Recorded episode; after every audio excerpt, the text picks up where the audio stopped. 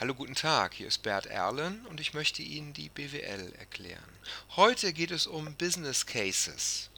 Business Cases oder der Begriff Business Cases ist ein weit verbreiteter Begriff in vielen Unternehmen. Es heißt dann oft, rechne mal einen Business Case. Und zwar hat man eine Idee, eine Projektidee, man möchte irgendwas an den Start bringen und dann schaltet es sozusagen von Controller-Seite zurück, rechne mal einen Business Case, ob sich das lohnt. Und das machen wir jetzt, denn die Frage ist, ob sich das lohnt.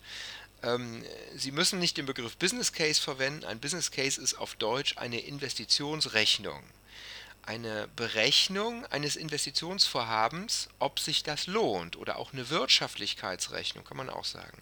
Und lohnen tut sich das dann, wenn das Projekt, wenn die Investition Mehrwert generiert. Und das ist ja das Ziel der Unternehmensführung. Wir hatten das im letzten Podcast ähm, Unternehmen können nur dann erfolgreich sein. Unternehmen müssen Mehrwerte generieren, um erfolgreich zu sein.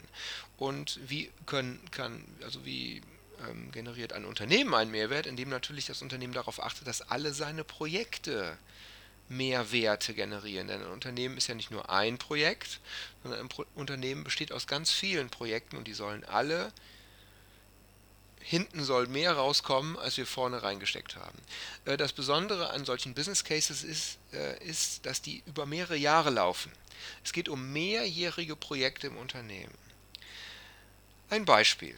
Stellen Sie sich vor, wir möchten in eine Maschine investieren. Äh, das Unternehmen möchte in eine Maschine, eine Maschine kaufen für eine Million Euro und diese Maschine wird über zwei Jahre Produkte produzieren, die dann verkauft werden und wir betrachten in dem Business Case jetzt die Cashflows, die durch dieses Projekt generiert werden. Cashflows sind Zahlungsflüsse, ganz, ganz einfach.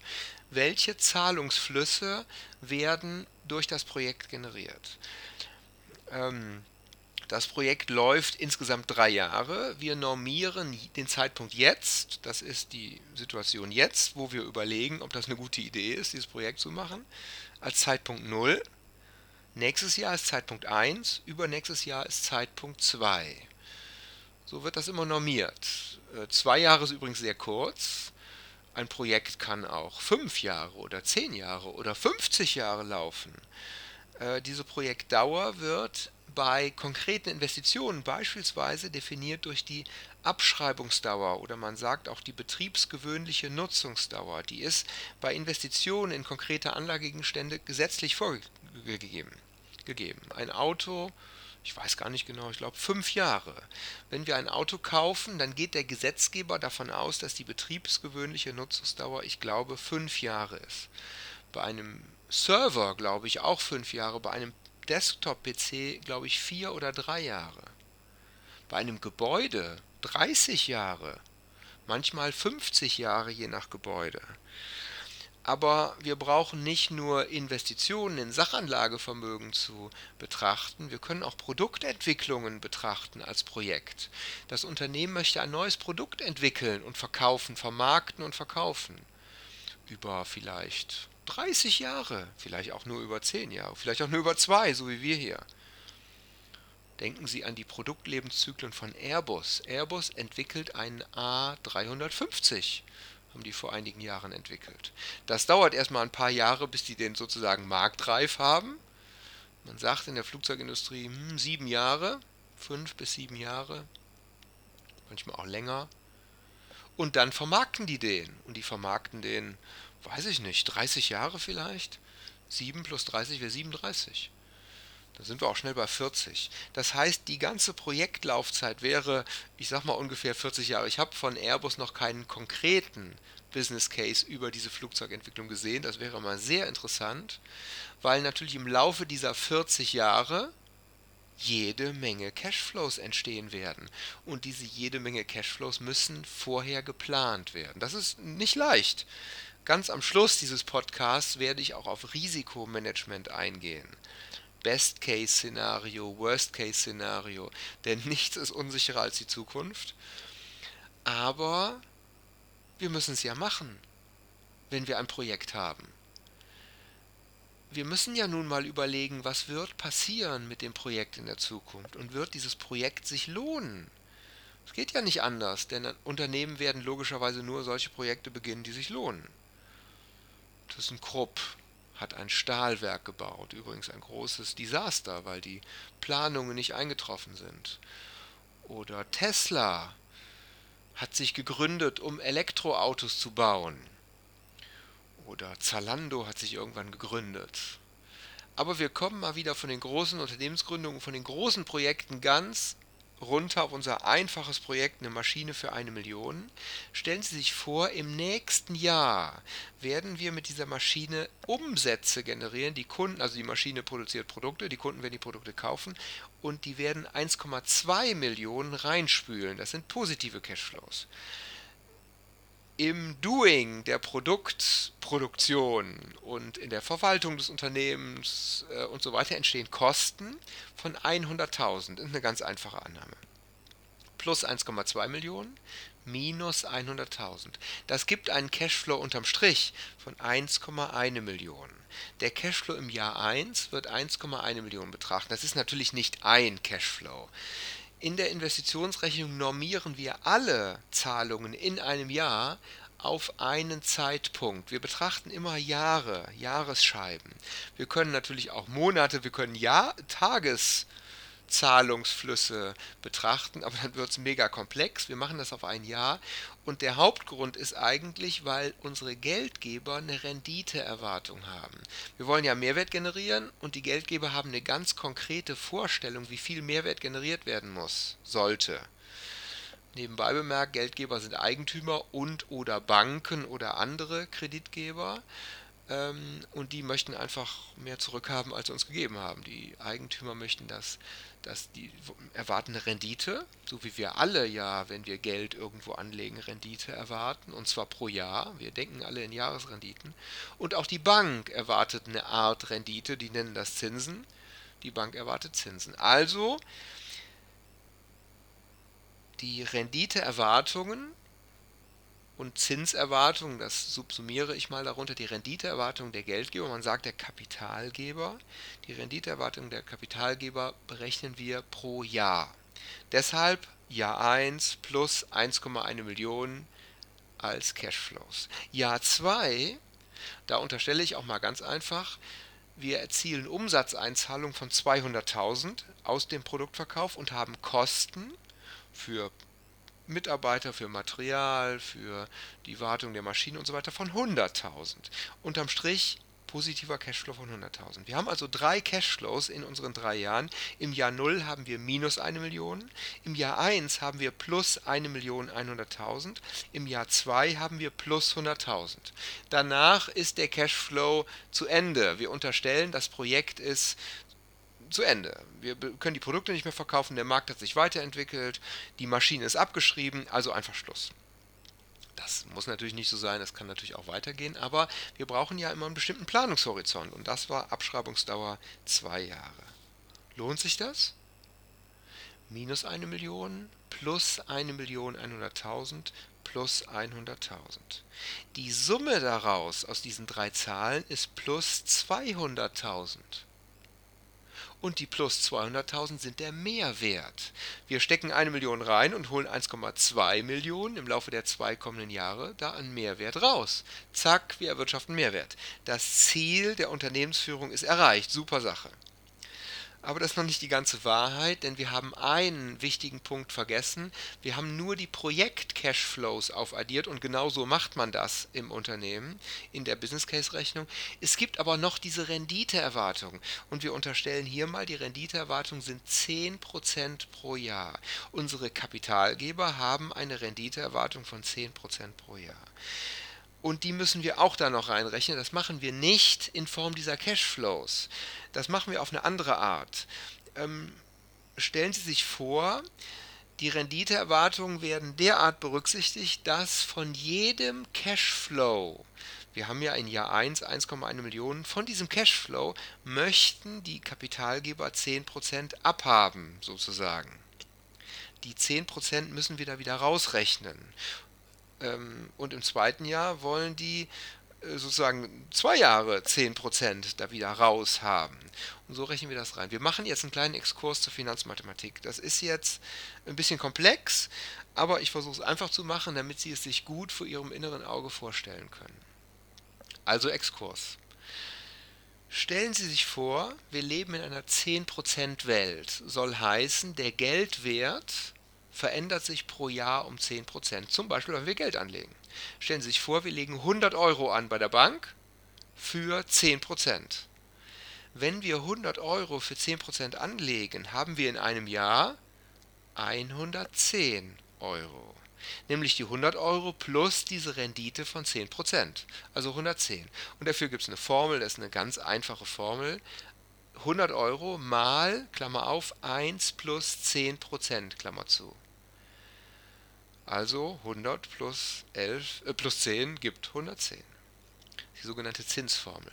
Stellen Sie sich weiter vor, wir lassen, wir sozusagen legen das Geld nochmal ein Jahr an für 10%. 110 mal 1 plus 10% gibt 121, nämlich die 110 plus die 10% davon, die 11. 110 plus 11 gibt 121. Wir haben also durch die Geldanlage aus 100 Euro 110 und dann im zweiten Jahr 121 gemacht, weil wir bekommen halt bei der Bank 10% Rendite. Ist gerade nicht so äh, realistisch, aber lässt sich gerade einfach rechnen ähm, dieses Zeit ist Geld-Rechnerei, wir nennen das Aufzinsen. Das geht auch rückwärts aus der Zukunft, nämlich Abzinsen. Und die Formel ist genau die gleiche. 121 in zwei Jahren sind in einem Jahr 110, weil geteilt durch 1 plus 10 Prozent. Und 110 sind heute 100, weil geteilt durch 1 plus 10 Prozent, also nicht mal in die Zukunft, sondern geteilt durch aus der Zukunft zurück. 10% Geldwertveränderung. Denken Sie ganz einfach, kennen wir alle, an Inflation. Inflation heißt, dass zukünftiges Geld heute mehr wert ist. Oder anders gesagt, Geld verliert an Wert in die Zukunft. Wir müssen für ein Brot, für ein Stück Butter, für ein Auto, für eine Dienstleistung, was weiß ich, in Zukunft mehr bezahlen als heute, nämlich 10% mehr pro Jahr. 10% ist relativ viel für uns. Bei uns ähm, sollen ja die Zentralbanken versuchen, das unter 2% oder ungefähr bei 2% zu halten. Deshalb ist uns die Inflation äh, sozusagen nicht so ein großes Thema. Es gibt aber natürlich Volkswirtschaften, Länder, da ist 10% nicht unnormal. Vor ein paar Monaten hieß es öfter in der Zeitung, in der Türkei gibt es eine 10%ige Geldentwertung pro Jahr in Venezuela, die haben ganz große äh, volkswirtschaftliche Probleme. Da gab es einen, Prozentsatz, der war mehr tausendfach, ich weiß den Prozentsatz gar nicht mehr, pro Jahr. Also eine Wahnsinns-Geldwertveränderung pro Jahr. Aber wir rechnen mal mit unseren 10%, um es übersichtlich zu halten. Wir haben also eine Cashflow-Reihe 100, äh 100, 110 in einem Jahr, 121 in zwei Jahren und diese Geldwertveränderung rechnen wir in die Zukunft mit mal 1 plus 10 Prozent aus der Zukunft zurück geteilt, 1, geteilt durch 1 plus 10 Prozent. Diese Zinsformel oder Zinseszinsformel ist am Kapitalmarkt eine ganz, ganz gängige Rechnerei, weil an den Kapitalmärkten eben mit Jahresrenditen gerechnet wird. Kapitalgeber haben Jahresrenditeerwartungen, also rechnen logischerweise die Unternehmen auch in Jahresscheiben hinsichtlich dieser Renditeerwartung. Und ich unterstelle jetzt mal hier für unseren Business Case auch eine Renditeerwartung von 10%. Ähm, das ist durchaus nicht unrealistisch. Viele Unternehmen haben ganz grob gesagt 10%ige Renditeerwartung für ihre Projekte. Ähm, ThyssenKrupp fällt mir gerade ein. ThyssenKrupp als äh, Stahl, als Technologieunternehmen, jetzt bald wieder wahrscheinlich nur Stahlunternehmen, ähm, hat jahrelang äh, immer mit Renditeerwartung von 10% für seine Projekte gerechnet. Das waren mal auch mal 8, mal 8,5, 9, 9,5, 10, vielleicht 10,5, grob 10%. Bayer ähm, hat äh, Renditeerwartungen von, ich glaube, etwas geringer. Äh, von, ich sag mal grob 8% vielleicht. Die Eigentümer von, Bayern erwart, von Bayer erwarten 8%. Nicht die Eigentümer, sondern die Eigentümer und die Banken im Durchschnitt erwarten 8% Rendite. Airbus auch ungefähr so viel. Vielleicht Startups. Tesla, weiß ich nicht, hat möglicherweise mehr, weil da steckt ja mehr Risiko drin. Und wenn mehr Risiko da drin steckt, haben die Geldgeber, die Kapitalgeber eine höhere Renditeerwartung. Denn wenn die mit ein Risiko eingehen, sagen die ja gut, dann soll es sich wenigstens lohnen. Startups überhaupt, Startup-Investoren, Venture Capital-Investoren, Frühphasen-Investoren, da gibt es ja alle möglichen Investoren, die früh in Startups investieren, haben oft hohe Renditeerwartungen. Da können wir auch gerne mal über 25 oder 30 oder sogar 50 Prozent pro Jahr sprechen denn die investieren ja in viele Unternehmen und wenn eins floppt, dann haben sie Geld in den Sand gesetzt, aber dafür muss das andere richtig toll werden, sowas wie, keine Ahnung, Facebook, PayPal, Zalando, Tesla möglicherweise. Diese Dimension hat das. Wir kommen aber wieder sozusagen vom großen Kapitalmarkt zurück zu unserem Projekt. Eine Million jetzt, minus eine Million jetzt, 1,1 Millionen in einem Jahr, 100.000 in zwei Jahren und das soll sich mit 10% rentieren. Und das rechnen wir jetzt rein. Und das machen wir mit dieser Zinseszinsformel aus der Zukunft zurück. Der Cashflow in einem Jahr ist 1,1 Millionen und diese 10% müssen wir wieder da rausrechnen. Das ist wie wenn wir aus der, aus der Inflation die Geldwertveränderung da wieder rausrechnen. Wir teilen also die 1,1 Millionen durch 1 plus 10 Prozent. Und wenn man 1,1 Millionen durch 1 plus 10 Prozent teilt, dann kommt eine Million raus. Denn 1 plus 10 Prozent ist ja 1 plus 0,1. 10 Prozent gleich 0,1. 1 plus 0,1 ist 1,1. 1,1 Million durch 1,1 ist eine Million diese eine Million plus eine Million, weil es ja ein zukünftiger positiver Cashflow, nennt man den Barwert dieses zukünftigen Cashflows. Das ist ein finanzmathematischer Begriff. Der Barwert ist also eine Million. Und von den 100.000 in zwei Jahren ist der Barwert, Achtung, 100.000 geteilt durch 1 plus 10% hoch 2, also zweimal hintereinander geteilt durch 1,1, da kommt raus 82.645. Ist jetzt eine krumme Zahl. Sie können es mal nachrechnen. 100.000 geteilt durch 1 plus 10% hoch 2 ist 82.645. Das ist der Barwert dieses zukünftigen Cashflows in Jahr 2. Und jetzt addieren wir mal nicht die Cashflows auf, das haben wir eben gemacht, da kam 200.000 raus, sondern wir addieren jetzt die Barwerte der Cashflows auf. Und wenn wir das aufaddieren, dann haben wir nicht nur die Cashflows selbst betrachtet, sondern auch noch die Renditeerwartung, mit denen wir ja die zukünftigen Cashflows abgezinst haben.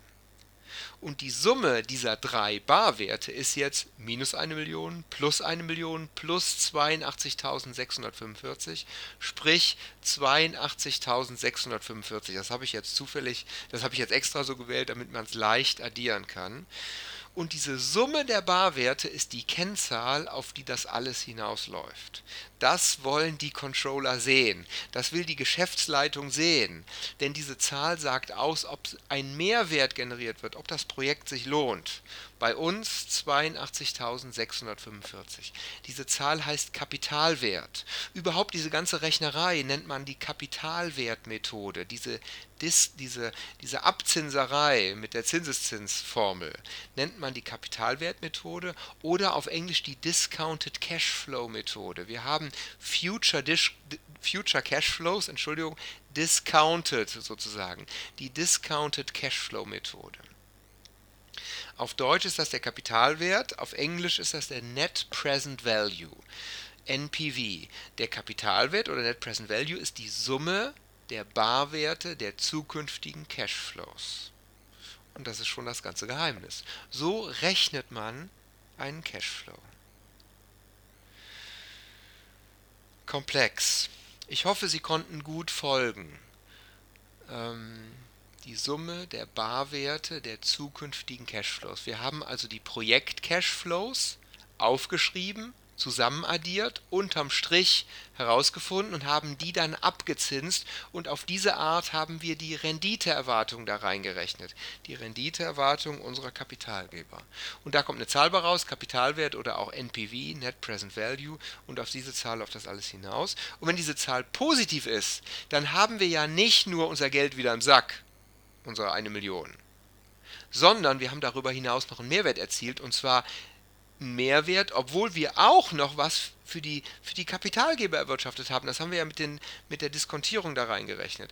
Wir haben also einen Mehrwert über die Renditeerwartung der Kapitalgeber hinaus. Oh yeah! Darum geht's. Das ist das Ziel der Unternehmensführung, einen Mehrwert über die Renditeerwartung hinaus. Und wer profitiert von dem Mehrwert? Die Eigentümer profitieren davon. Diese zusätzlichen Cashflows, dieser Mehrwert, konkret diese 200.000, die werden ja in unserer Kasse landen. In dem Jahr 1 und im Jahr 2. Und wem gehört die Kasse? Natürlich den Eigentümern des Unternehmens. Den Eigentümern gehört natürlich auch noch die Maschine und der ganz andere Kram, aber eben auch die Kasse und damit haben wir für die Eigentümer diesen Mehrwert erzielt. Und den Mehrwert können wir genau beziffern, wenn wir die Renditeerwartung, was die sowieso gerne haben möchten, rausrechnen, haben wir 82.645 als Mehrwert erzielt.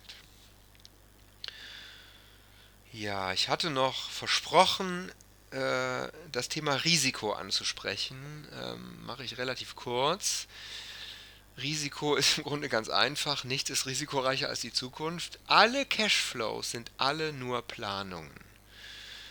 Und wir wissen ja nicht, was kommt. Ähm, aber wir müssen es ja planen. Denn wir müssen ja für uns eine Einschätzung ähm, bekommen, ob das ein Mehrwert generierendes Projekt ist oder nicht. Wenn das nämlich kein Mehrwert generierendes Projekt werden wird, dann können wir es ja ganz lassen, dann machen wir es gar nicht erst. Diese Cashflows müssen also geplant werden und in diesen Planungen machen wir Best-Case, Worst-Case-Szenarien. Im Grunde ganz einfach. Lass uns das mal alles in Excel eintragen und dann planen wir mal ganz optimistisch. Best-Case-Szenario. Was denn, wenn sozusagen alle unsere Planungen aufgeht, wenn die Kunden das Produkt lieben, die Kunden kaufen das Produkt, die Kosten, so sagen wir, sind, steigen meinetwegen, aber steigen moderat, nicht so groß und so weiter, also alles ganz toll. Oder Worst Case, was könnte denn im schlimmsten Fall passieren? Was könnten denn für unvorhergesehene Ereignisse passieren? Plötzlich kommt ein Wettbewerber mit dem gleichen Produkt. Zack, gehen unsere Umsätze zurück. Plötzlich ähm, ähm, werden, gehen die laufen die Personalkosten am Ruder, aus dem Ruder, weil wir vielleicht, weil die Gewerkschaften vielleicht plötzlich unvorhergesehen hohe Ge Gehaltssteigerungen heraushandeln. Viel, unsere, unsere Rohstoffe werden plötzlich überproportional teuer, wie das ja in der Vergangenheit auch oft äh, geschehen ist. Und dann werden unsere ganzen Kosten-Cashflows wesentlich höher als geplant, sprich Worst Case. Naja, und wenn wir Best Case, Worst Case haben, dann lass uns doch noch Real Case annehmen. So, und wenn wir rausbekommen, dass selbst beim Worst Case ein schöner Mehrwert generiert wird, wenn also trotz schlechter Inputfaktoren der Outputfaktor in dieser Rechnung, der Kapitalwert, immer noch schön positiv ist, naja gut, dann wissen wir Bescheid, zack, dann lass uns das machen. Und genau das ist das, was die Geschäftsleitung wissen möchte, wenn sie entscheidet über einen Business Case. Lohnt es sich auch bei schwierigen Rahmenbedingungen? Der A380 von Airbus. Wir wissen nicht, wie das mal wird, wie die Verkaufszahlen sich entwickelt werden. Ein richtig guter Business Case ist der A320 von Airbus. Aber ich vermute mal frech, die haben nicht damit gerechnet, dass der sich so gut verkauft in den letzten Jahren. Die haben den auch noch mal ein bisschen aufgepimpt. Der hat neue Motoren bekommen, der hat, ähm, der hat effizientere Motoren bekommen und dadurch ver verkauft er sich erst nochmal gut. Der verkauft sich auch gut, weil im Moment Boeing nicht so gut dasteht. Damit hat bei, bei Airbus wahrscheinlich überhaupt keiner gerechnet, dass die bei Boeing mal so ein ja, einfach so große Probleme haben werden, ohne das jetzt näher zu thematisieren. Und das ist, mein Gott, das ist, kann man nicht vorhersehen. Ist in die Cashflow-Planung ganz sicher nicht einge, einge, einge, eingerechnet worden. Die hatten auch mal den A380, also den gibt es noch, aber der wird nicht mehr weiter produziert. Und dieser Business Case ist im Grunde ein Desaster, weil da die Umsatzplanungen Denken Sie an 40 Jahre Planung. Die sind überhaupt nicht aufgegangen. denn die Kunden wollten das Projekt, das Produkt nicht. Irgendwie hat sich das überlebt. Als das mal in den 90ern geplant wurde, dachten die, alle Luftfahrtmanager, so wie mal vor vielen, vielen Jahren bei Boeing, die Entwickler der 7, 747 ist es, glaube ich, ne, der Jumbo, der große, auch gedacht haben, super Projekt und das ist auch ein super Projekt, aber eben nicht der A380 von Airbus. Hat sich irgendwie überlebt. Und der Business Case ist im Grunde ein Desaster geworden. Äh, das Stahlwerk von ThyssenKrupp ist auch ein Desaster geworden und äh, ThyssenKrupp ist seit Jahren deswegen in den Medien und deshalb haben die ganz große betriebswirtschaftliche Probleme, weil der Business Case nicht aufgegangen ist. Aber da gehen wir jetzt erstmal nicht von aus. Wenn Sie einen Business Case planen, gehen Sie davon aus, dass er aufgeht. Sie wollen, ist ja Ihr Projekt. Sie wollen ja das Projekt an den Start bringen. Deshalb gehen Sie davon aus, dass er aufgeht und die Controller wollen ein, und die, nicht nur die Controller, die Geschäftsleitung möchte einen schönen positiven Kapitalwert sehen. Und wir haben jetzt besprochen, wie dieser Kapitalwert berechnet wird. Danke Ihnen sehr für Ihre Aufmerksamkeit und bis zum nächsten Mal, wenn ich, wenn ich Ihnen die BWL erklären möchte. Und dann wird es um den Jahresabschluss gehen. Vielen Dank für Ihre Aufmerksamkeit.